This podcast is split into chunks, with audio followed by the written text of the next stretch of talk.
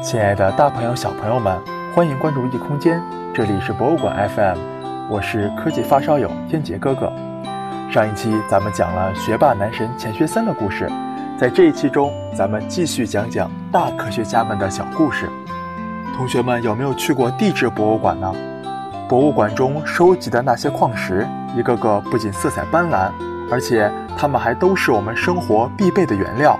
红色的铁矿石可以炼铁，蓝色铜矿石可以炼铜，黑色的石油可以用来提炼汽油。这些知识都和一门学科——地质学有着密不可分的关系。今天我们就来说一说中国的地质学先驱李四光的故事。李四光小时候学习十分勤奋，每天早饭前要朗读和背诵诗文，饭后便到学校去听课练习毛笔字。晚上还要写作业，他的生活是不是和各位同学们很像呢？有一天，老师要出去办点事儿，便让他们自己学习。可老师一走，教室里的孩子们便闹腾了起来，把屋子里的桌椅都碰倒了。小李四光也没有办法阻止他们，干脆躲到外面的草地上，捂着耳朵背书。这时，他注意到旁边有一块大石头。石头本身没有什么特别，但吸引他注意的是，这块石头周围都是草地。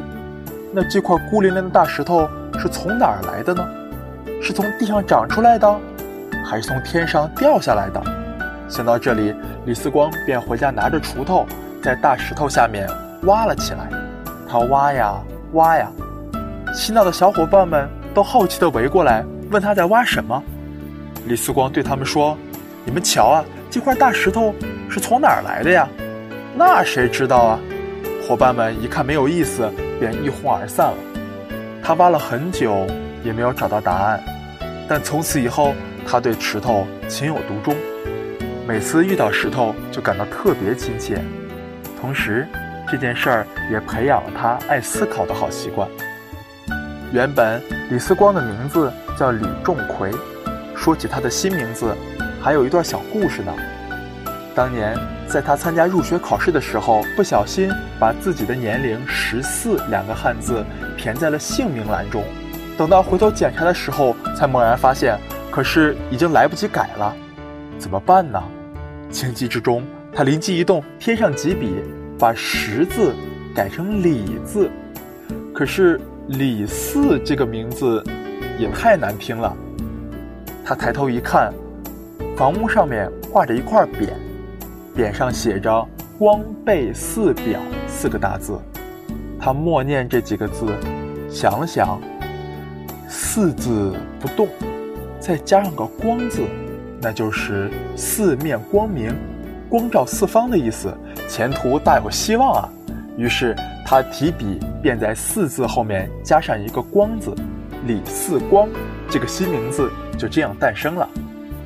李四光在新式学堂里学了不少科学知识，回到家乡却看见村里人喝的还是门前水塘里面的水，很不卫生，就决定自己动手在屋后挖一口井。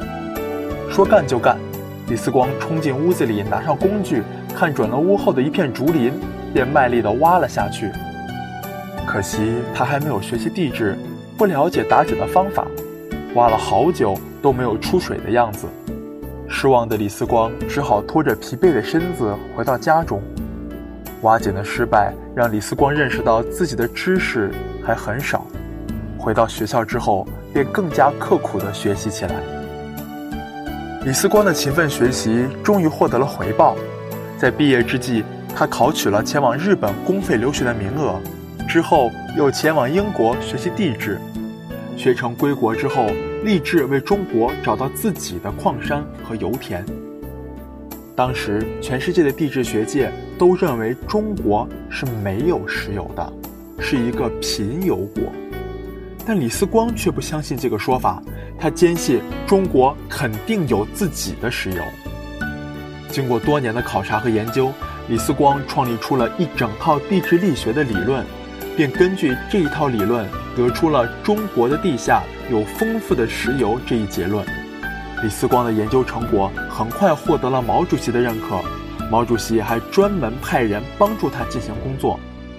经过五年的艰苦寻找，地质队终于在东北和新疆找到了油田，这就是著名的大庆油田和克拉玛依油田，打破了中国没有石油的谬论，为新中国的工业发展做出了巨大的贡献。